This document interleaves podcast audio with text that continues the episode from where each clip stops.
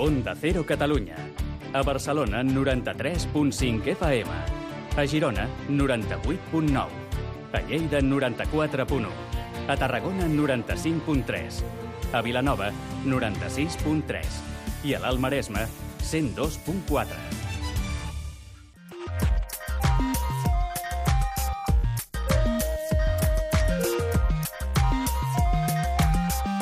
Made in Japan, amb Ramon Soler Padró. Benvinguts a tots i a totes al Made in Japan. Minna-san, Made in Japan ni yokoso! Comencem aquesta setmana al Made in Japan amb una notícia que segurament tots coneixereu i és que es prepara ja la successió al tro de l'imperi japonès. A la tertúlia parlarem dels esports al Japó i és que ja sabeu que no només són les arts marcials, sinó que hi ha molts esports europeus o americans que triomfen moltíssim a les illes del País del Sol naixent. Uh, també a la càpsula nipona repassarem una mica de vocabulari nou uh, i verbs que tenen a veure molt amb la vida a casa. Eh? Ja sabeu que poquet a poquet anem aprenent japonès. A Sabors del Japó farem un top 3 super divertit de productes no típics, no de... sempre estem parlant de receptes no? super tradicionals, i ara començarem a parlar d'aquells uh, productes una mica més friquis, potser, o una mica més divertits que eh, ens sorprenen molt quan eh, visitem el Japó o quan veiem reportatges o sèries d'anime. I per acabar coneixerem Nunoya, que és una empresa que es dedica a vendre eh, i a distribuir teixits japonesos. És a dir, tots aquells teixits que fan kimonos, que fan hakama, tots aquells, eh, bueno, prendes de vestit tradicionals japoneses, doncs ells distribueixen a casa nostra aquests materials, aquests teixits fantàstics japonesos i aquests estampats eh, famosos arreu del món. Així doncs, comencem el Made in Japan. Hajime Masho! A Onda Cero Catalunya, Made in Japan, el programa sobre la cultura japonesa. A Onda Cero Catalunya, Made in Japan, amb Ramon Soler Padró. I si hi ha un tema que no volem deixar passar a l'actualitat és, sens dubte, la successió al tro imperial de Japó. I és que l'emperador actual, Akihito, abdicarà en favor del seu fill Naruhito. Fins ara era una cosa impensable, i és que els emperadors al Japó havien d'esgotar tot el seu regnat, això vol dir doncs, esperar a morir perquè el seu successor pogués prendre possessió del càrrec. Però Akihito va demanar al Parlament que aprovés una llei perquè pogués abdicar, com molts monarques, eh, com sabreu, han estat fent a Europa. Així doncs, Naruhito serà el pròxim emperador del Japó i ha decidit eh, anomenar el seu regnat Reiwa. Per a molts ens sorprendrà eh, doncs que els japonesos segueixin posant nom als regnats dels seus monarques, però això és costum al Japó i, de fet, eh, la tradició és que no es compten els anys com aquí, sinó que els anys es compten eh, des del moment en el què un emperador pren possessió. En el cas de Naruhito, el seu regnat es dirà Reiwa, i és un nom que ha portat moltíssima controvèrsia, si és que estem a la seva traducció literal, més o menys, voldrà dir harmonia sota l'ordre. I és que la paraula ordre per a molts japonesos els hi recorda encara el món militarista de la Segona Guerra Mundial i de després de la Revolució Meiji, i no volen ni sentir-ne parlar. Però fons del govern han descartat que sigui aquesta la inspiració de la paraula Reiwa, i és que ells volen intentar al·ludir a un futur esperançador per la gent jove, que intentin recuperar-se de la famosa crisi que va haver-hi als anys 80 i que floreixin, com diuen ells, com un pruner després d'un llarg i dur hivern. Aquest és l'esperit. Però si voleu saber moltíssimes més coses sobre el món imperial i la tradició dels reis al Japó, emperadors, millor dit, eh, tindrem una tertúlia la setmana que ve super enriquidora on aprendreu moltíssimes més curiositats.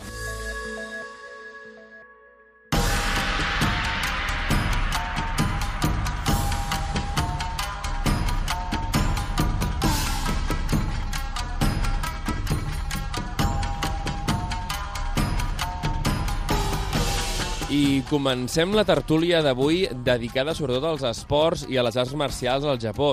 I és que molts, molts de vosaltres heu entrat a la cultura japonesa per l'esport o les arts marcials, que si el karate, que si el judo, últimament també molt parla del kendo, es parla del ninjutsu, però és que al Japó n'hi ha moltíssims d'esports i sobretot molts també d'importats, perquè són, com potser alguns sabreu, uns grandíssims fans del béisbol i també del futbol. Uh, tots recordareu doncs, l'anime famós d'Oliver i Benji, que va arribar a casa nostra fa ja moltíssims anys, però que reflexava la passió dels nipons per uh, l'esport rei, almenys el pel que fa a Europa.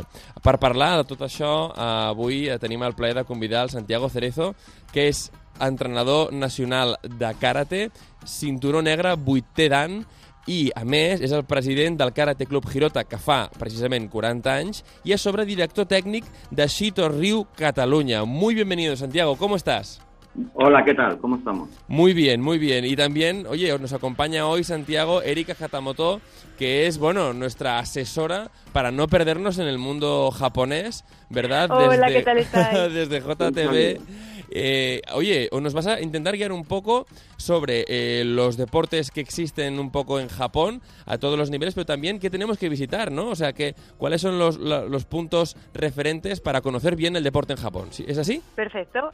Venga, pues empecemos. Eh, yo quería preguntarle, claro, Santiago, ya que es entrenador a nivel nacional de karate, cinturón negro octavo dan, oye, sea, es una, una referencia dentro del mundo del karate. Además, tengo que decir aquí una especie de cotilleo personal, y es que yo entreno en, el, en, el dojo de, de, Santiago, que hago otra práctica distinta. Quiero preguntarte, Santiago, ¿cómo nace el, el karate? Ya no tanto aquí en España, que esto lo explicaremos más tarde, pero en Japón. ¿Y cómo se convierte en una práctica deportiva? Bueno, el karate nace, evidentemente, viene, tiene sus orígenes chinos. Nace primero un poco, ¿no? Es la influencia de, de, las emigraciones entre los chinos que van a Okinawa y los okinawenses que van a China.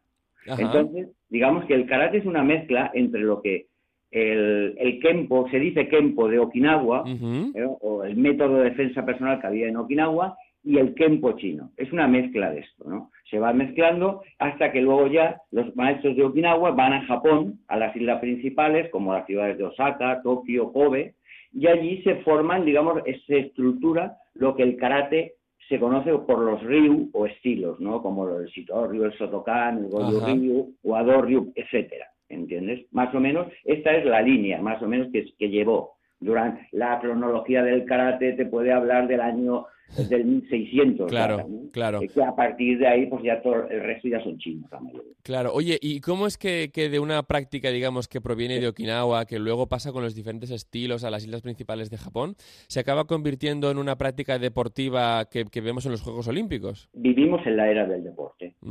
Entonces, eh, lo que antiguamente, como las artes marciales, en el momento en que se crean las armas de fuego, pasaron a un segundo lugar. Claro, claro.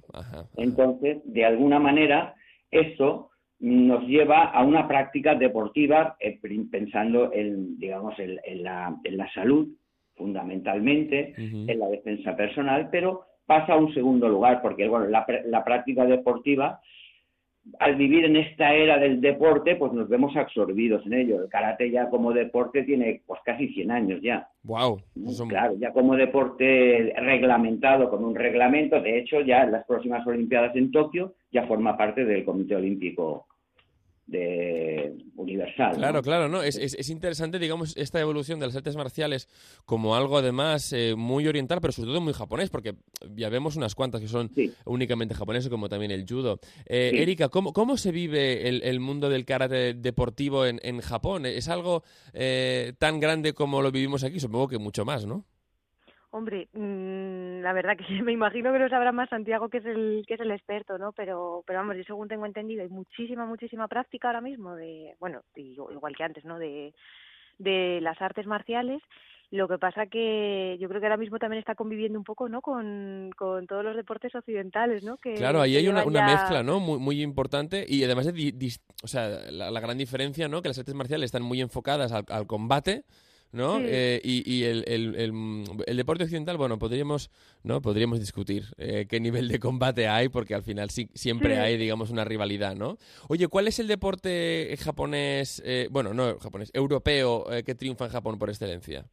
Hombre, europeo yo creo que sería en todo caso el fútbol, pero sobre todo lo que es el deporte mm, americano extranjero, por decirlo así, sí, de los Yankees totalmente el deporte nacional por excelencia, junto con el, aparte del, del sumo, que ese sería a nivel tradicional y nacional, de importación, por decirlo así, sería el, el béisbol. El ¿no? béisbol. un tirón brutal. ¿Y por qué? en- ¿Por qué? ¿Por qué el béisbol? En Japón. Hombre, yo creo que viene ya de, de hace tiempo, ¿no? Lo importaron los, los americanos. Bueno, todo esto, según tengo entendido, viene a raíz de, de un profesor americano, Horace, Wilson, me parece que se llamaba, que lo, lo enseñó a un grupo de, de estudiantes en la universidad en Tokio Ajá. y, y bueno, pues tuvo muchísimo éxito, ¿no? Sobre todo yo creo que es un poco también el tema de... Se viralizó, que diríamos hoy. Sí, sí, se viralizó, pero sobre todo también yo creo que por el, o el éxito, una de las claves sería el, el que se trata de un juego colectivo, ¿no? De equipo. Y eso en. Japón yo creo que es una, una, un aspecto muy importante, ¿no? Que como Ajá. triunfa todo todo lo que es equipo, colectividad, Sí. mm, no se fomenta precisamente la individualidad, ¿no? Entonces, a lo mejor es una de las, de las claves del éxito. Ah, oye, qué interesante esto que me estás contando. Me, me gusta. Eh, oye, ¿y, y el sumo? Porque antes me hablabas de- del sumo, hace un momento me hablas del sumo. Eh, Sí. Claro, eh, el sumo creo que no se entiende muy bien en, en Occidente y creo que es interesante expli- explicarlo, ¿no? ¿Por qué, ¿Por qué el sumo? ¿Qué es el sumo? Pues eh, sumo está considerado, vamos, es un deporte tradicional, ¿no? Y, y ya eso, un deporte eh, nacional que tiene yo creo ya más de mil años de antigüedad y el origen, digamos, que se remonta a, al, pues bueno, a las celebraciones de, de, en los festivales, ¿no? Que se celebraban los combates y, y en los santuarios sintoístas, ¿no? Y luego también parece ser, pues bueno, que está todo relacionado un poco también con, con la agricultura, ¿no? Como competiciones que se celebraban para, Ah. para pedir a los dioses que intercediesen por, por las buenas cosechas. Un poco como un ritual, ¿no? Para pedir por la prosperidad. Vaya. Y, y luego ya, pues bueno, cobró importancia dentro de las artes marciales en la época del shogunato, cuando, pues bueno, los señores feudales, digamos, que otorgaban los, el estatus de, de samurái Sí. a los sumotoris o a los luchadores de sumo. Entonces se fue un poco, ¿no? ahí ahí fue un cogió poco cobrando- notoriedad, ¿no? Ahí cogió Claro, notoriedad. Interesante. claro. Lo que pasa que yo... Ajá, sí, sí, cuéntame. No, que yo creo que ahora, hoy en día, ¿no? Realmente luchadores de sumo profesionales, vamos, creo que debe haber bastante poquitos, ¿eh? O sea, es un deporte muy extendido, ¿no? Pero lo que es gente ya que se dedique como tal a ello y que luego claro. que pueda ganarse la vida única y exclusivamente del sumo, mm, yo creo que son poquitos. de- Claro, vamos, porque creo que es muy duro, ¿eh? Claro, lo- los requisitos eh, físicos, Santiago, en cualquier caso, no son los mismos los de un sumotori que los de un karateca, ¿no? O sea, es, No, no, es- no, para nada. Para nada, para nada. es muy distinto. Oye, ¿qué, cómo, cómo, ¿qué entrenamiento se tiene? Aparte de entrenar karate, ¿no? Pero, eh, digamos, ¿qué, qué, qué tipo de, de predisposición física se tiene que tener para el karate? ¿O es que cualquiera puede entrar en el, en el karate? Mm, En el karate puede entrar cualquier persona. Yo aquí en el dojo, tú lo, lo habrás visto, tengo desde niños pequeñitos hasta Sí. personas de 70, y- que me parece que el más mayor tiene 76 años. Sí, sí, bueno, lo- los que, Sí. los que llegan antes que nosotros, ¿no? Por la Sí, noche. exacto. Las clases que tengo por la mañana, tengo muchos jubilados yo haciendo karate. ¡Wow! Sí, claro, claro. Decir, el karate es para todo el mundo. Ahora bien, ahora bien, eh, cada karate o cada persona requiere un entrenamiento. Vale, esto es muy interesante. Cada karate, porque antes eh, Claro. habíamos visto que tú estás eh, Shito Ryu, ¿verdad? Tú estás en Shito es un Ryu. estilo, es un estilo. sí. Claro, ¿en qué se diferencian estos estilos? Porque eh, Bueno, un poco nos perdemos, ¿no? básicamente son métodos de trabajo. Ajá, ajá. O sea, los- cada maestro, por ejemplo, cogía de, unos, de unas líneas determinadas, de unos, de unos maestros, y creaba un estilo. Y los que han proliferado más y más mayoritarios en el mundo, pues son estos tres o cuatro que he mencionado. Vale. Son métodos de trabajo, métodos de trabajo. ¿Y tú cómo empezaste manera de todo esto? las técnicas, ¿no? ¿Y tú cómo empezaste todo esto? Yo empecé, bueno, mi historia es muy, muy, ya viene, yo tenía 12 años, tengo 61 años, pues imagínate, casi 50 años, ¿no? Jolín. Sí. La primera vez fue porque encontré, yo iba, yo vivo cerca del Nou Camp, iba a jugar a fútbol allí, al Nou Camp, ¿no? Y me encontré un libro que se llamaba La más terrible y eficaz arte de combate, Oh. de la editorial, de la editorial Alas. Yo tenía 12 años Ajá. y lo compré. Entonces no, no existía todavía en doyos aquí en Barcelona ni nada, ¿no?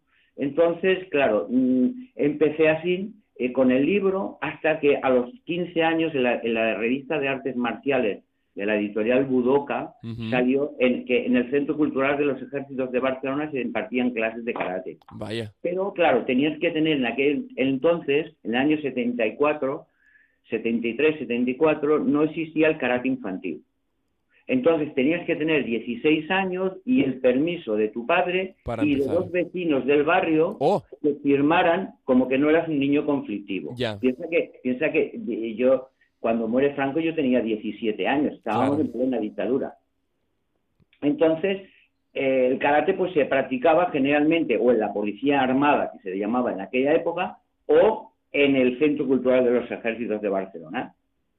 Bien, entonces ya empezaron, empezó la enseñanza allí. Yo empecé con el comandante Joaquín Iraizo Reina, eh, que fue la persona que trajo al maestro Girota a Barcelona. Vale, que es, que es quien, fundó, quien fundó el dojo, ¿verdad? El que fundó Karate Club Girota fue el maestro Girota, pero el que lo trajo sí. fue Joaquín Iraizo Reina. Que fue un poco el, el, que empezó el mundo del karate en Barcelona. No, no, solo hubo él, ¿eh? hubieron tres o cuatro que te podría mencionar de otros estilos, que, junto con él fueron los pioneros del karate en Cataluña. ¿Eh? Quizás en el resto de España, quizás empezó un poquito antes en Madrid, un poco antes, con el maestro Ishimi, el maestro Yamashita, Hattori, bueno, es que me podría quedar dejar alguno, si digo nombres. Oye, y, antes que el karate me comentaste que, que, entró el... El, el judo. Eso, el judo. El judo, entra, el judo entra por los franceses por, eh, por la lección eh, en, Melilla, Ceuta, esto, eh, como habían eh, entre la legión en español y la legión francesa, hacían defensa personal. Y los franceses ya hacían judo.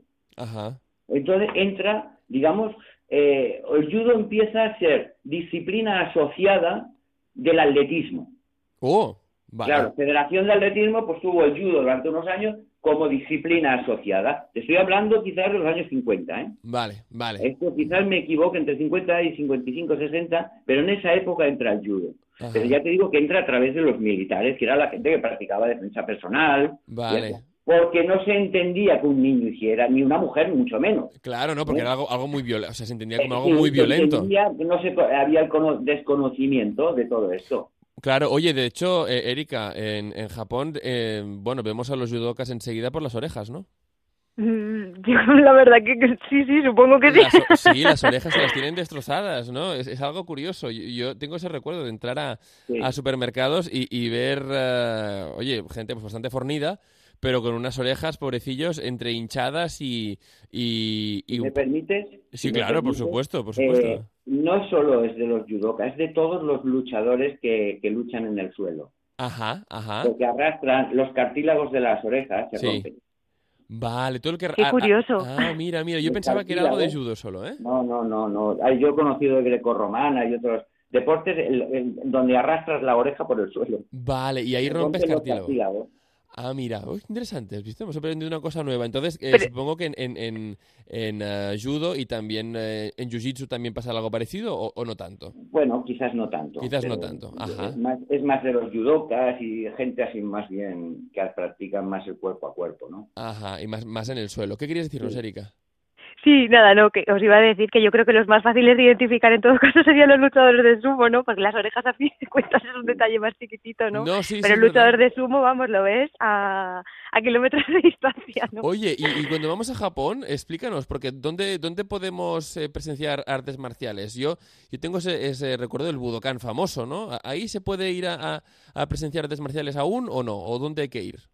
Sí, sí, sí, sí, hombre, podéis ir al Nippon Budokan o que hay, hay eso, hay, hay bastantes torneos de, de artes marciales lo único que también se celebra, pues bueno, ya se aprovecha, ¿no? Como, como en, cualquier otro sitio, como pueda pasar aquí, igual en los estadios y demás, para la celebración de eventos, de conciertos, de espectáculos y, y tal, Bueno, Pero los bueno, ellos tocaron en el Budokan, eso sí, sí, sí, sí, sí, Además está justo cerquita, ¿no? Del, del santuario de Asukuni, que también es bastante, bastante famoso, bueno, polémico y famoso, pero, pero bueno, sí, sí, se puede aprovechar. Y al menos yo también recomendaría eso, cualquier persona que vaya a Japón, al menos que aproveche a a ver a lo mejor el torneo de sumo, ¿no? Hago más, más hincapié en esto, pero bueno, porque como es un arte tradicional, ¿no? o sea, perdón, un deporte tradicional y que, que realmente es muy difícil de ver fuera de, de Japón, yo recomendaría a todo el que estuviese, a todo el que vaya a Japón que, y que tenga la oportunidad de, de ir a ver un torneo, ¿no? Que además se celebran en los meses impares, si no recuerdo mal ahora mismo, y, en las principales ciudades, ¿no? Y está bastante, bastante curioso, ¿no? Oye, además hay una cosa curiosa del sumo, es que tiran sal, esto lo tengo bien entendido, ¿no? Eh, en el ring antes de empezar, ¿verdad? Creo que sí, es una, vamos, es que el sumo además está lleno de, de rituales, ¿no? Parece ser, pues bueno, que siguen conservando eso mucho las, la tradición y tal, claro. Entonces está bastante, vamos, yo creo que es bastante interesante, ¿no? Además como a nivel, a nivel cultural, a nivel de, de ver, digamos, temas como comentabas antes también del mundo rural, ¿no? Porque un poco también surgía de esto, ¿no? Para agradecer o para pedir, ¿no? Eh, buenas cosechas también, ¿no? Claro, sí, sí, sí. Además el... Sí, perdón. dime, dime, dime. No, que os iba a comentar también que el, el estadio este de Ryogoku, que es de los más famosos que hay en que hay en Tokio, que está muy bien situado, está muy bien comunicado, tiene estación de, de JR, que es como, pues bueno, la Renfe nuestra de aquí de España. Y, y, tiene un acceso bastante bastante cómodo y bastante fácil, ¿no? O sea que yo recomendaría a todo el mundo eso, que, que pueda y que tenga la ocasión, de, ir a verlo. Qué guay. Oye, y, y, dentro de lo que es el, béisbol, ¿dónde hay que ir a ver béisbol? Porque supongo que será un espectáculo. Yo lo he visto en Estados Unidos, no lo he visto en Japón, pero con bueno con el fútbol que se vive en Japón entiendo que vale la pena ir a verlo, ¿no? Bueno, oye, y el fútbol, porque tenemos a Iniesta por ahí también, ¿no? Bueno, madre mía, el fútbol, en Japón yo creo que también se le dio muchísimo, muchísimo impulso con, primero con la clasificación de Japón en el Mundial de Francia del 98 y luego sobre todo cuando se convirtió en anfitriona junto con Corea, ¿no? En el, en el Mundial de 2002. Y luego aparte todos los jugadores que, pues bueno, ahora no hay más que ver a Iniesta, a Torres, que están ahí en, el Vissel Kobe, en el Sagantosu de Kyushu, o sea que han tenido muchísimo, muchísimo tirón, ¿no? Y luego lo mismo en la primera, en en la Liga Española. También hemos tenido jugadores japoneses que se han venido a hacer carrera fuera de, Japón, ¿no? Por supuesto. Oye, entonces entiendo que, estamos hablando de, sobre todo de fútbol también, eh, un poco a la altura del béisbol, un poco por debajo, ¿no? Quizás.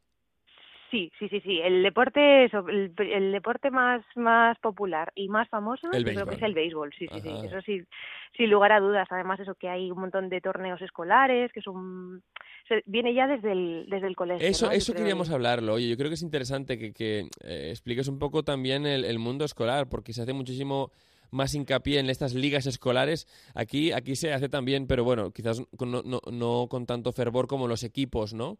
Eh, en, en, en, las, eh, en las escuelas japonesas y y ya cuando llegan al bachiller y tal, es súper importante el equipo, ¿no? El equipo de kendo, el equipo de béisbol, el equipo, ¿no? Eso es, eso es claro. Es un poco, vuelvo a lo que a lo que comentábamos al principio, ¿no? Que se fomenta siempre el, el espíritu de equipo, la unidad, lo colectivo, ¿no? En vez de la individualidad. Que, dan mucho también las artes marciales, ¿no? Que eran muy individualistas, ¿no? Quizás también la arte marcial en su, en su momento. Sí, sí, lo que pasa que yo creo que eso, que el, el éxito, digamos, de, sobre todo eso, de lo que son los deportes occidentales, ¿no? El éxito de la implantación se ha basado mucho en, en esto, ¿no? Porque luego, por ejemplo, a nivel individual, yo que sé, en el tenis, por ejemplo, sí. Nishikori, que es tan famoso, ¿no? Que está dentro del, del top ten de la, de la ATP. Claro. Se ha ido a hacer, o sea, se fue a hacer carrera fuera de Japón, ¿no? En Estados Unidos. O sea, que realmente lo que es a nivel individual, yo creo que la gente luego se acaba marchando fuera, ¿no? Vale. O sea, no, no es muy difícil, ¿no? El, el, el triunfar o el hacer... tal, ya, ya, ya, te entiendo. Claro, sí, sí, sí, yo creo que el, el deporte, eso, a nivel colectivo, sí. Mm, ha tenido mucho éxito por esto, ¿no? Y de hecho yo recuerdo, vamos, de chiquitita del colegio japonés aquí en aquí en Madrid, la celebración del día del deporte, que pues bueno, siempre era eso, mm. hacer un montón de competiciones, de mm. espectáculo y tal, pero todo muy, pues eso, muy enfocado a, al grupo, a, al equipo, ¿no? Oye, qué interesante, qué interesante. y esto yo creo que viene eso ya desde los colegios, ¿no? Que se celebran siempre eso, lo que estabais diciendo vosotros, ¿no? Los, las competiciones y demás, todo ya fomentado desde la base, ¿no? Desde, el, desde, desde, la colectividad, vamos. claro, desde la colectividad, eh, para que, digamos, desde pequeño entienda lo importante que es un equipo, ¿no? O sea, intentar inculcar eso a través del deporte, ¿no? Que es una herramienta más, ¿verdad? Sí, sí, se fomenta, es un estilo de vida activo, pero sobre todo es como unidad y, cooperación, ¿no? Que en general va un poco con la línea de, de la mentalidad japonesa, ¿no? De no destacar sobre el resto y no salirte un poco tampoco, ¿no? Ah, bueno, tiene, tiene sus cosas, ¿no? Tiene sus, eh, claro, sus matices. Oye, Santiago, cuéntame cómo está hoy, el, o sea, en España, porque claro, en España el mundo de las artes marciales se ha pegado muy fuerte, ¿no? ¿Cómo está hoy en día? Eh, ¿Qué artes marciales nuevas han entrado? Por ejemplo, tenemos el, tema del kendo, que hace unos años no, no, no sabía nadie lo que era, ¿no? Y que ahora está dando duro, ¿no? Sí, bueno, el kendo, el kendo mm, es, quizás incluso mucho más antiguo que el karate, ¿eh? Claro. O, por lo menos, o sea, a nivel deportivo, a nivel deportivo, yo pienso que es mucho más antiguo que, la competición de karate, ¿eh? Claro, bueno, cuando los samuráis no, no podían ir a la guerra, ¿no? Claro. claro. De hecho, la competición de karate, lo primero donde se inspira es en el kendo. O sea, para ¡Oh! crear el reglamento de karate, porque piensa que es lo mismo, ¿no? O sea, hay, hay wasari, hay pon, hay mm, yuko, mm, hay mm, to. O sea, el reglamento, hay aka, shiro, o sea, au. O sea, eh, de alguna manera, el karate, claro, cuando es tan originalmente tan primitivo, no, no, no había esta movilidad que hoy en día tiene el deportivo, ¿no? Y esto es un poco, empezaron los japoneses aquellos entonces los maestros Nakayama, todos aquellos empezaron a inspirarse en los movimientos del kendo para crear un reglamento. De hecho, el reglamento eh, utilizamos las mismas palabras, ¿no? Eh, wasari, Pon, Yuko, Hensokuchui, las amonestaciones son las mismas, todo es igual en ese aspecto. O sea que es una importación, digamos, del mundo deportivo del kendo. ¿no? Recordemos un poco para, para los que no estén situados, el kendo una es... Inspiración, una inspiración. Exacto, una inspiración. Ajá, una inspiración. El reglamento, por lo menos el reglamento. en el reglamento. Bueno, eso está bien, ¿no? Porque al final marca las, las, reglas un poco del juego, ¿no? Exacto, las reglas del juego. Claro, claro. Oye, para, para voy a hacer un, un poquito de, recap para la gente que el kendo está un poco ahí. Oye, el kendo, el kendo. Kendo es, la esgrima japonesa, pero digamos la esgrima eh, deportiva, ¿no? Los samuráis cuando se, cuando se acabaron las guerras, por allá el siglo, el siglo XVI. sí. sí, entonces se tuvieron que dedicar, digamos, a, trabajos un poco más burocráticos, ¿no? Empezaron a ser burócratas la inmensa mayoría. Y para no perder el mundo de la práctica, pero como ya, o sea, el, eh, la esgrima tradicional era una esgrima en la que había bueno, eh, un riesgo más limitado porque iban con, eh, bueno, con el boken, ¿no? que era el sable de madera, pero de madera maciza, pues inventaron unos mm, sables de bambú más blandos con los que poder llevar una armadura ligera y poder entrenar con contacto, que era algo que no quizás no era tan normal durante las épocas de guerra civil, donde los samuráis pues, usaban el sable y tal, ¿no? Entonces es un poco de ahí, ¿no? De esa, práctica eh, deportiva que los samuráis que ya no iban a la guerra, pues tenían que ir haciendo para no perder sus habilidades. Bueno, en realidad el nombre sería Kenjitsu. El Kenjutsu, sí, es lo que sí. Sería Kenjitsu, técnica de la espada, ¿no? Entonces, el Kenjitsu, como muy bien dices, empieza entrenamiento con el con boque, ¿no? Con espada de madera. Entonces, aquí empiezan a diferenciarlo, diferenciarlo. Cuando utilizaban la katana o el shinken, entonces decían yaido. ¿eh? que era eh, los katas se hacían solos y tal. Y luego de aquí, pues como originalmente y por tradición son escuelas. Como tú haces Katori, hay otras escuelas que la Muso Shinden Ryu, Jiken Ryu, hay varias escuelas. Entonces, de alguna manera, el Kendo es la parte, digamos, deportiva. Es una unificación de todos esos criterios en un, en, un reglamento. Se deja de llamar Kenjitsu y pasa a ser Kendo. ¿Cómo se triunfa tanto el, el, uh, el Kendo en, en España últimamente? Bueno, hombre, piensa que el introductor del kendo en España ha sido el maestro Ryo Kiruma, el profesor que tenemos aquí. No porque sea del dojo, sino puedes mirar estadísticas o datos, ya verás que fue el maestro Kiruma el que trajo el kendo aquí a España. Y bueno, hay campeonatos del mundo, claro, igual que el karate, sí, sí, por supuesto. Y aquí en Cataluña hay varias escuelas, se hace, se hace kendo en la universidad, me parece también. También, sí, sí y también se hace en la Universidad de aquí de Barcelona, sí, hay varios sitios. Afortunadamente nosotros tenemos una de las escuelas más importantes de Kendo de Cataluña porque la dirige el maestro Giruma.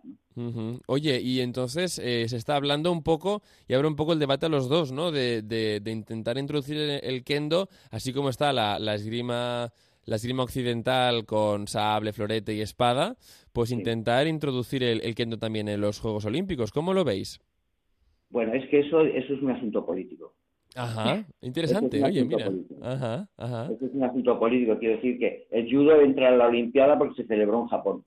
El taekwondo entró en la Olimpiada porque se celebró en Corea.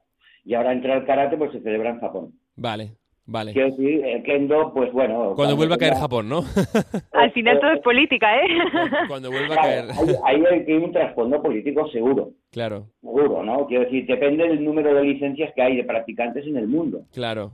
¿Qué, cantidad de dinero genera, qué cantidad de audiencia? Claro, está claro. Oye, al final son números tú. crea una expectación mundial. Claro. Pues Hombre, realmente cuanta más variedad tengamos de deportes, mucho mejor, ¿no? O de disciplinas. Pues, claro, y además... Más mucha, Claro, mucha más gente va a estar... Yo soy convencido de que ahora, porque vamos a tener el karate, mucha gente más va a estar pendiente de los Juegos Olímpicos, pero imagínate si hubiese además el kendo, ¿no? Claro. estamos teniendo... Hemos de explicar también a nuestros oyentes que es que las artes marciales japonesas, sobre todo en su práctica más deportiva, ya son universales. Oye, las practica gente de todo el mundo. O sea, no, no es algo exclusivo de Japón. Sí, sí, exacto. Es de todo el mundo, ya no solo de Japón. Exacto, eso es importante. El béisbol no solo es americano. Claro, oye, también es muy japonés. Oye, Erika, para acabar, ¿tienes alguna recomendación de así sitios importantes que ir a ver a nivel de artes marciales, de sumo? ¿Alguna recomendación final? Pues mira, aparte de lo que os he dicho antes del estadio de Ryokoku en, en Tokio, os iba a decir antes que se me había olvidado justo con el tema de lo del béisbol, ¿no? Si queréis ver un poco por, pues, algún partido, por tema de ambiente y demás, el estadio más famoso en Tokio también es el Tokyo Dome, que está justo en el centro geográfico de, de, la capital. Y además no es solo estadio como tal pues eh, para albergar eventos deportivos, sino que además es un complejo tremendo dedicado al entretenimiento, con parque de atracciones, spa, planetario y hasta aguas termales. Wow. O sea que wow, wow, wow. está todo en uno, vamos. Oye, qué bien los, los jugadores, ¿eh? Después de, de un partido duro, tienen de todo ahí. No se lo montan mal, ¿no? No se lo monta nada mal. Pues oye, quiero, quiero dar las gracias, eh, Erika Hatamoto, desde JTV Viajes, por ilustrarnos siempre sobre qué es lo que no podemos perdernos cuando vayamos a Japón y también a Santiago Cerezo. Voy a decir todos tus méritos, a ver si, a ver si me salen todos de una. Entrenador nacional de karate, director técnico de Sito Ryu Cataluña, cinturón negro octavo dan de karate, por supuesto, y presidente de mi queridísimo club Karate Club Girota. Muchísimas gracias, Santiago Cerezo, por estar con nosotros y ilustrarnos. a vosotros, muchas gracias. Un fuerte abrazo a los dos. Muchas gracias. A Onda Cero Catalunya, Made in Japan amb Ramon Padró. Made in Japan, el programa sobre cultura japonesa d'Onda Cero Catalunya. Y ya sabéis que en este espacio, Sabores de Japón, hablamos muchas veces sobre recetas tradicionales. Eh, a veces son fusión, eh, pues está la famosa cocina Nikkei o la fusión con la gastronomía nuestra, con la gastronomía mediterránea, pero pocas veces empezamos a hablar en, este, en esta sección sobre todos aquellos productos quizás que son más de consumo que vemos muchas veces cuando vamos a Japón en los konbini, que son esos pequeños supermercados de 24 horas, o en las vending machines que inundan cualquier ciudad japonesa e incluso también cualquier pueblo, que son a veces esos cafés fríos, esas galletas de sabores inusuales, esos refrescos, pues a veces de frutas que, vamos, no, no hubiésemos pensado nunca o nos hubiésemos imaginado jamás que hubiesen hecho, pues yo qué sé, pues de maracuyá o de piña o yo qué sé, de cualquier otra cosa. Para hablarnos de todo esto, eh, hoy tenemos la suerte de tener a Raúl Carda de Bienvenido Raúl, ¿cómo estás? Hola, muy bien, encantado de estar aquí. Oye, eh, cuéntame, porque yo sé que vosotros tenéis un montón de este tipo de productos que, que, que bueno, que sean súper estrella para aquellos que cuando hemos vuelto de Japón o sabemos que en Japón se consume este tipo de cosas, aquí no las encuentras en ningún sitio. Obviamente no las encuentras en restaurantes y, mucho menos en eh, tiendas especializadas que están más preocupadas por el alga nori ¿eh? o el wakame y el tipo de fideos y tal que por, yo qué sé, pues por unas galletas de Shinchan, pongamos el ejemplo, ¿no? Sí, así es. Si tú me tuvieses que hacer un top 3 eh, de, yo qué sé, de los productos estrella para esta semana, por ejemplo, ¿no? No de un top ventas, sino de tres sugerencias para nuestra audiencia de los productos que tenéis vosotros. ¿Cuáles, cuáles, cuáles, claro, sí, sí, cuáles, cuáles me recomendarías? Pues mira, por ejemplo, este es, aparte de sugerencia divertida, es un top ventas y a nuestros clientes les encanta, son las galletas de Sinchan. Uh, mira, si... me has pillado. Las, las galletas de Sinchan que aparecen en la serie, en, la serie de dibujos, que en realidad no son galletas, ¿Sí? que es, es un snack dulce, pero lo que pasa es que por el doblaje en España... Se ha traducido como galleta. Como galletas, pero en realidad es, es un snack muy parecido a... Es un snack de trigo, parecido a lo que son los gusanitos. No sé si... ¿Ah, en serio? Sí. Ah, vale, ok. Son muy parecidos, pero son dulces. En general son dulces y son chocolateados y tienen forma de estrellitas. Vale, es, es si, no, si no recordamos mal, en la serie era aquella aquella caja como hexagonal del... color verde con un dinosaurio rosa. sí, sí señor, sí señor. Ajá, ajá. Y que pierde a Sinchan, le encantan a Sinchan. Pues sí, pues la verdad es que sí. Están las de chocolate, las de toda la vida, que están desde el inicio de la serie, que se venden en Japón. eh, pero aparte, cada temporada lanzan un sabor de temporada. Vale, vale. ¿Y cuál es el de esta temporada? Esta temporada es el de leche caliente. ¿Cómo? Sabor... sí, sí, sabor leche caliente. ¿Leche caliente? Eso, eso, eso, a ver, si tome un poco... Pero leche caliente de Hokkaido, además, de la, del norte de Japón. Claro, digamos de las, de las vacas así como un poco... Tipo Suiza, sí. Claro, tipo Suiza, porque en, Hokkaido hace un frío del copón. Oye, ¿y por qué? ¿Y por qué leche caliente? Ostras, me, tiene un poco fascinado eso. Eh, ¿qué, ¿qué, sabor es? ¿Distinto de la leche fría? El leche caliente... Eh cuando tú tomas la leche caliente, sabe más a leche, está más intensa, es sabe verdad. más a nata. Es verdad, eso tiene razón. es una manera de, de, decirte que es sabor a leche muy intenso. Oye, ¿y qué tal? Muy a nata. ¿Y qué tal? Pues muy ricas, muy ricas, la verdad, muy ricas. Además recuerdan, los japoneses tienen algo, que cuando dicen que algo sabe algo, Mm. es verdad. O sea, porque el japonés en sí es muy... El, el cliente japonés Sí. es muy exigente con los sabores. Buah, sí lo es, claro es que muy sí. exquisito, es muy exquisito. O sea, enseguida nota el... Entonces, eh, lo que son los sabores están muy bien, muy bien conseguidos y además, Ajá. por lo general, son bastante naturales. De, Mm. de hecho, las fechas de caducidad son mucho más cortas que en Europa. ¿Ah, ¿En serio? ah, Sí, mira, ¿ves? Esto no tenía ni idea. De cuatro a seis meses. Mm, Oye, pues eh, ya lo sabéis, si queréis eh, las galletitas snack de Shin-Chan, eh, eh, pues mm, ya rápido, ¿eh? porque si no, en cuatro o seis meses se ha acabado esto, ¿no? sí, sí, son ediciones limitadas que luego no, no vuelven a fabricar. Que no- Oye, esto me, da- me hace muchísima rabia, porque esto pasa mucho con muchos productos japoneses y es que mm, tienen ediciones limitadas. Yo tenía un, un perfume que me gustaba muchísimo, que era Issei Miyake, ¿no? Issei Sí. Miyake saca a veces ediciones limitadas que te compras no te gusta mucho y luego al cabo de seis meses se te ha acabado o de un año, vuelves y ya no hay. Y dices, no, es que era edición limitada. Y digo, pues, pues muy bien, muchas gracias. Sí, sí, no, es que son ediciones limitadas de tres a seis meses y da igual el éxito que tenga, Ajá. da igual. Aunque Mm. sean superventas, desaparece el mercado. Jolín. ¿Cuál sería el siguiente? Del- Dentro del top 3, ¿cuál diríamos que es el número Pues, 2? a ver, pues podríamos pasar a unos ramen, Uh, a ver. que es muy muy japonés también. Ajá. En este caso son los Nissin Cup Noodles. Ajá. No sé si El. Nissin, el Nissin Cup son son súper famosos, claro. Son súper Para famosos, situar a ¿no? nuestros, a nuestros oyentes, tú llegas eh, un día tarde a casa, tienes ganas de cocinar equivalentes a cero, eh, pero tienes eh, una, un, un, un, un bol eh, de plástico con dentro, eh, si, no- si lo digo mal me, me corriges, ¿eh?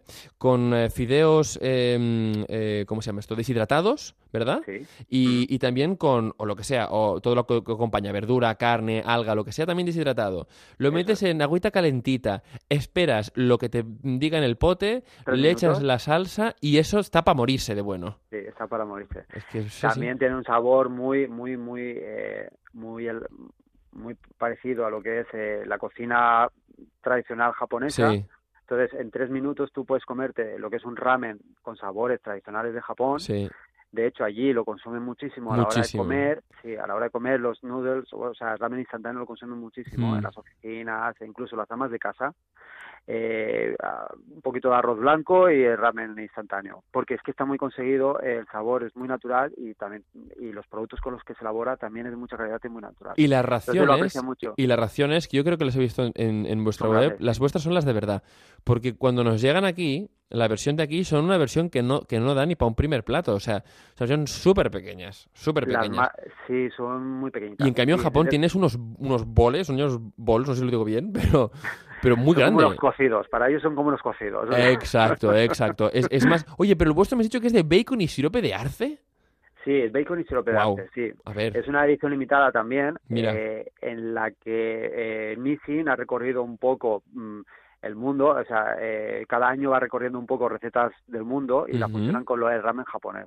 En este caso han elegido, pues, se- eh, según la marca, sabor más más popular en Estados Unidos, que es ah, eh, bacon con un poquito de sirope de arce. ajá. Eso sí, o sea, con la base de ramen japonés.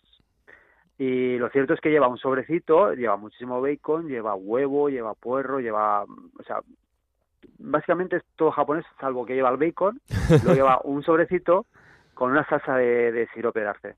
Y la combinación del bacon con la salsa y sirope de arce con el caldo que es japonés está tremendo. O sea, combina muy bien. Vaya. El salado este con el toquecito dulce está muy rico y no deja de ser japonés. Lo único que le dan ese toque americano, ese ¿no? americano, ese toquecito americano, pero lo justo para que le pueda gustar al público japonés, porque este este Mm. producto solo se vende en Japón, aunque Nissin es una de las más- marcas más vendidas en el mundo de, En todo el mundo, sí, sí. de noodles. Aquí también la tenemos. Japón, sí, sí. pero luego para, para lo que es el resto del mundo tiene recetas específicas. No no es el mismo ramen o noodles los que Nissin vende en Europa o en Estados Pero Unidos. sí en el que tienes tú, sí el que tenéis vosotros, porque vosotros vendéis el, el japonés. El japonés, sí, el nuestro es el mercado japonés, el que puedes ir a un supermercado y, eh, japonés y encontrarlo en el convini o en el supermercado japonés, el que consume el japonés. Oye, hay que decir que en, lo- en los supermercados japoneses cuando tú entras, muchas veces hay estanterías, bueno, muchas veces no, siempre, hay estanterías enteras solo de arroces y, y fideos de estos, para preparar en casa instantáneos, o sea, pero estanterías enteras, ¿eh? Sí, para que la gente se dé un poco cuenta que no es algo como aquí, que tenemos mucho, ¿sabes? En, en, en estos eh, colmados pequeñitos de 24 horas. No, no, ahí es un, bueno, es algo súper normal. Es una sección entera. Sí, sí. Y además, eh, siempre sorprenden que cada tempor, cada dos meses o así, todas las marcas como mínimo lanzan como cinco o seis novedades. Sí. Que esas cinco o seis novedades, como hemos dicho, luego se retiran en dos meses. Oye, va- vamos a Ah, por, vamos a por el, el- el último de, de esta lista, ¿qué te parece? Vamos, vamos a ello. Dispara, ¿cuál, cuál, cuál tenemos? En, Pues en- bueno, mira, como has hablado de las máquinas vending, Sí, este es un producto de máquina vending. O Vale. sea, eh, se vende en supermercado también, pero vamos, lo puedes encontrar en las máquinas vending, que es un una es un postre para beber o es un pudding con gelatina Oh. y caramelo.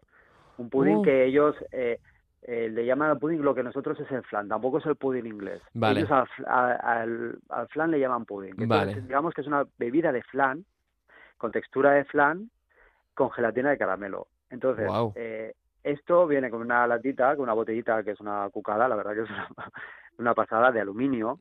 es Muy muy, bonita. muy típico de ahí, ¿eh? Esto aquí no lo vemos, Sí. pero esas botellitas de lata eh, son súper chulas, sí. Sí, son botellitas de lata, pero a ver, de lata de aluminio que no, no puedes aplastarla con la mano. o sea, no, no, no, muy duro. Sí, sí, sí, sí, sí, sí. Con rosca, esto lo tienes que agitar siete veces. Ni una más ni una menos, siete veces. Y al Vale. agitarlas las siete veces, eh, está compuesto de dos gelatinas. Una que es de, con sabor a caramelo y la que es la, la del propio flan pudding. Entonces, cuando la agitas, se entremezcla, eh, suelta la gelatina y se convierte en bebida. Y lo bebes. Uh. Esto, bueno, esto se puede ver, ¿eh? que hay vídeos de ello, hay, es, es tal cual, no es que es ningún invento de marketing, es tal cual. Es un, un postre que si lo agitas te lo bebes. Si no lo agitas, está espeso. Vale, claro, y, y- tendrías que tendrías que partir la, la, la botella de aluminio para podértelo comer. Hombre, tanta, tanto, tanto no, Ahí pero con una, con una, con una radial, ya me imagino algún, algún erudito con una radial cortando eso. No, vale, vale. Siete veces, Podría está ser. claro. Siete veces para agitarlo veces. y entonces nos lo podemos beber. Oye, pues me parece súper chulo. Además, fresquito, entiendo, ¿verdad o qué? Sí, eso es fresquito. Aunque ya Mm. sabes que en Japón hay máquinas vending eh, de bebida caliente Sí. para invierno. Sí, sí, Y sí. esta sí, bebida, sí. esa, esta bebida se lanzó para eh, pues tomarte el postre mientras estás en el metro andando. O sea, como lleva una vida tan sumamente ajetreada en Japón, es una línea. Hay muchas marcas que están sacando postres para beber.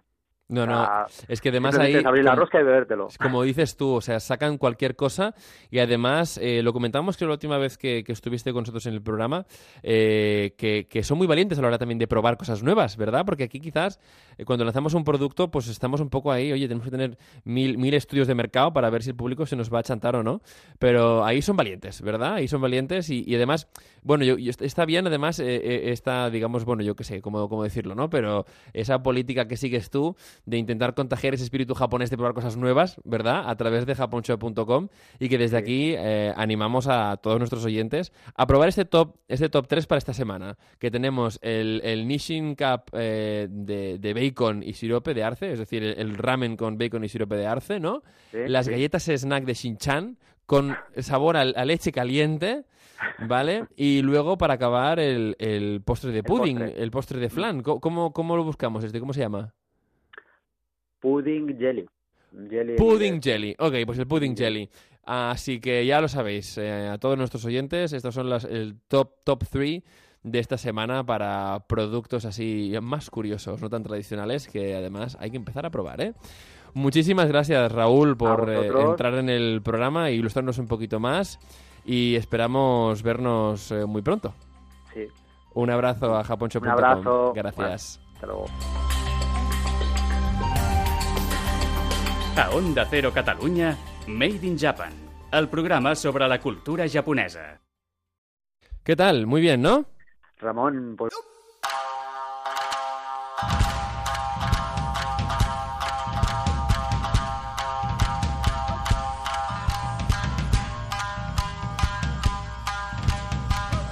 I comencem la nostra secció de llengua eh, japonesa, que ja sabeu que és la càpsula nipona. Intentem aprendre cada setmana una miqueta més de japonès i ho fem amb la nostra estimadíssima Sachio Takabe de Bunka Barcelona. Sachio-san, genki desu ka? はい、ラモンさん、お元気ですか Explica'ns què tenim per avui. Avui parlem una mica de la quotidiana de Japó. Uh -huh. A Japó no canvien hora d'estiu ni d'hivern, no? Uh -huh. I a més, eh, l'horari de Japó és força diferent, eh, el ritme de vida, sobretot a les Mhm. ciutats com Tòquio, Clar. és molt, molt ràpid, no?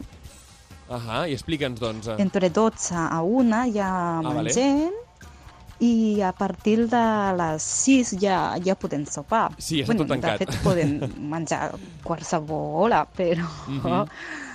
Bé, ja n'hem parlat de dissertació, però repassem una mica, no?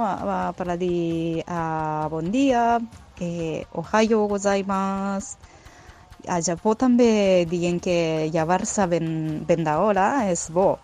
Llevar-se és okimas. Es pot combinar amb la hora més ni, per exemple, 6時に okimasu. L'okujini ni. I per llevar-se aviat és millor anar al llit aviat. Anar al llit és nemas.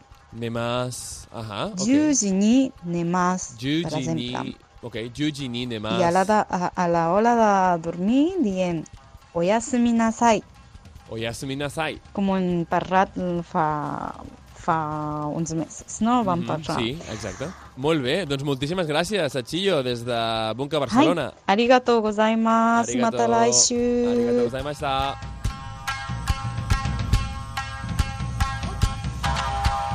A Onda Cero Catalunya, Made in Japan, el programa sobre la cultura japonesa.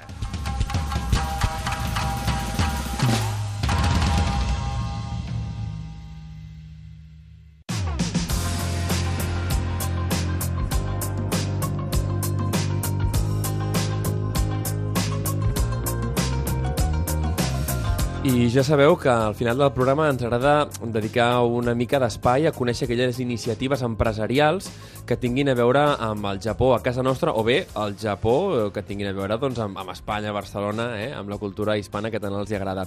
En el cas d'avui eh, tenim a l'empresa Nunoya i molts us preguntareu què és això de Nunoya? Doncs bé, Nunoya estan especialitzats en teixits japonesos per a confecció eh, de decoració i interiors i patchwork, torna a mi.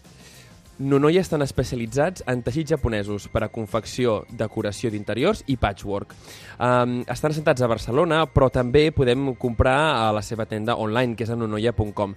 Per parlar-nos d'aquesta empresa i d'aquesta iniciativa, i això dels teixits, que a mi em fa certa gràcia, no? Perquè, a veure, doncs, qui, qui, qui està interessat en comprar teixits japonesos per fer roba, per fer patchwork? M'agrada, m'agrada, vull conèixer més. I per això avui doncs, tenim a la Valerie. Benvinguda, Valerie, al Made in Japan. Bien, ¿y tú? Súper bien. Cuéntame, cuéntame, a ver, ¿de dónde viene esto de Nunoya? Porque el nombre, para empezar, para nuestros japanófilos, ¿qué quiere decir Nunoya? Vale, Nuno ya. Entonces, está eh, compuesto de dos palabras. Ajá. Nuno, que Ujú. quiere decir tela, y ya, que quiere decir tienda. Tienda. Como- Esto ya lo hemos visto, ¿eh? Fantástico. Bien, ¿no? Bien. Sí, porque ¿sabes qué pasa? Que tenemos un espacio que justo acabamos de dar en el programa, que es el espacio de, de lengua, que es la cápsula nipona, y, y siempre vamos como explicando un poco de japonés. Entonces, con esto ya mm, das el colofón final a nuestra, a nuestra Oye, ¿cómo empezó Nunoya? ¿Cuáles son los orígenes? Entonces, empiezo cuando Sean, el dueño, Ujú. y Nanako, su mujer, eh, decidieron em, eh, instalar su negocio en Barcelona. Ajá. Eh, la pasión de Nanako siempre ha sido em, telas y las Ujú. colecciona desde siempre. Entonces, eh, bueno, decidieron abrir esta tienda de telas y añadieron, em, bueno, productos de Japón, tabis, getas, eh, Fantástico. Kimonos. Muy, muy buscado, porque recordemos que aquí, o sea, la gente que en un momento empezamos a, ser ¿no? Eh, apasionados de la cultura japonesa, nos costaba mucho encontrar pues este tipo de piezas de ropa, de complementos para, oye, pues hacemos artes marciales o cuando, oye, artes marciales es curioso porque mucha gente cuando quiere hacer una exhibición de artes marciales le cuesta encontrar ropa que no sea puramente técnica, ¿no? Donde encuentra unos buenos tabis, un buen kimono, un tal, no se encuentra, no es fácil. Entonces, esto fue el principio en 2003. Entonces empezamos con esto y después em, se mudaron cerca de la Plaza del Pi con otra tienda. Empezaron a hacer mm, kimonos, mm, bolsos y cosas de su propia confección. Uh, y cuando nos mudamos hace cuatro años en la calle Trafalgar, decidimos, uh, bueno, decidieron um, cambiar y uh, enfocar el negocio directamente y solamente a los, las telas y los tejidos. Con o sea, que hoy en día solo telas y tejidos. Sí, Fantástico. sí, sí, sí, sí, Ajá. Y oye, eh, claro, a mí la curiosidad que tengo, y supongo que la de muchos de nuestros oyentes, es, oye, ¿quién os compra esas telas? Pues mucha gente, porque em, las telas que vendemos em, sirven para patchwork, sirven para hacer ropa, sirven para hacer eh, accesorios, bolsos. Y entonces tenemos mm, clientes, bueno, de mm, la abuela que quiere hacer una ropa para su nieto hasta mm, madre o chicas que quieren hacerse un bolso chulo. Entonces es bastante amplio.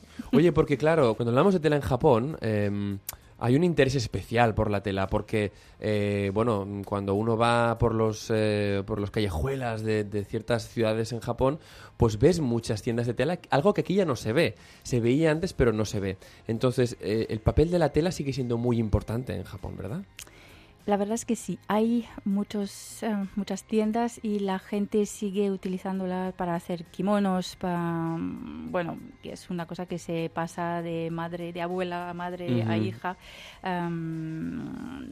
se suele utilizar los kimonos para ir a ceremonias. Sí, claro. Entonces, Em, es una tradición bastante viva. Fantástico, fantástico. Oye, eh, ¿y tiene, cómo lo, cómo lo vivís esto aquí en, en, Barcelona? ¿Tiene éxito? ¿La gente os lo pide? ¿Os pide estas telas? Y es más, ¿qué tipo de telas hay? Porque claro, eh, para los que no tenemos ni idea, ¿qué tipo de telas hay y cuáles tienen más éxito? ¿no? Mm, vale, em, las telas japonesas son de calidad. Y esto ahora se sabe bien. Uh, y tienen... Perdona, ¿porque las importáis de Japón? Claro, ah, claro, claro, claro.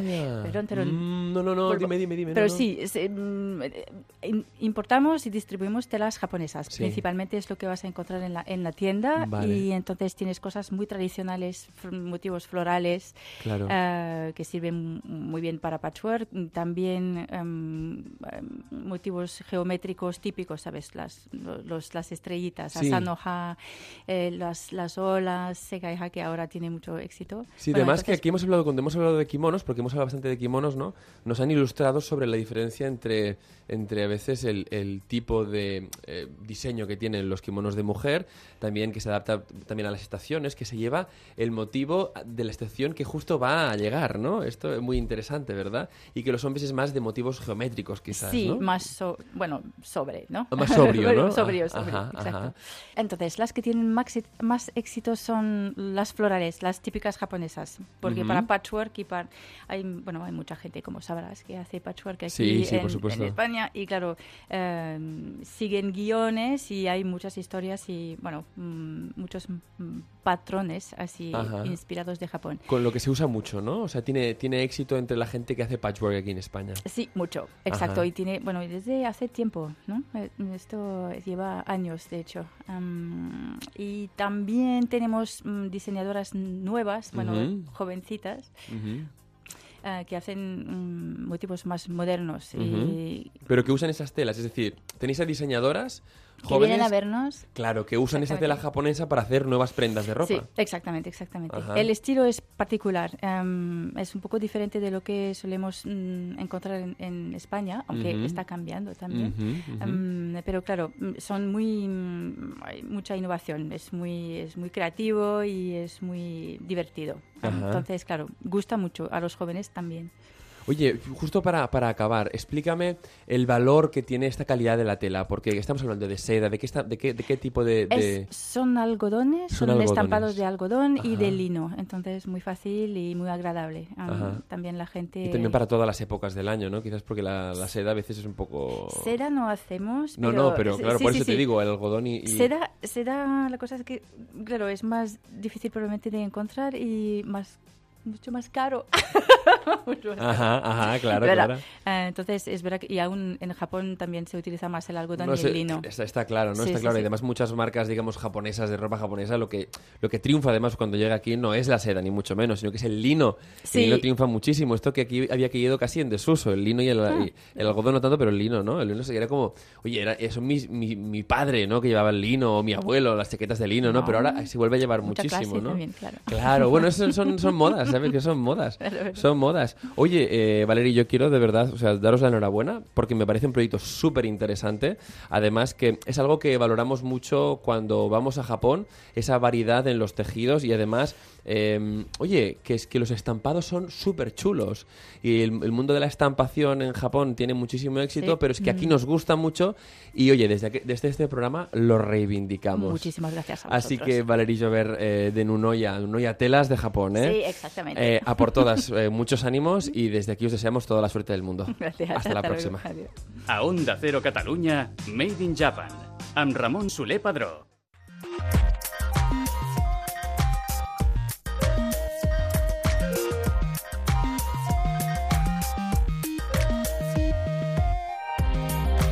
I fins aquí el Made in Japan d'avui. Esperem que hagueu gaudit moltíssim de totes les coses que hem explicat avui, que hagueu après una miqueta sobre el tema successori al Japó, que hagueu també conegut el tema dels esports, tant les arts marcials com el beisbol, el futbol, el tennis, el golf, que ja heu vist que triomfen moltíssim.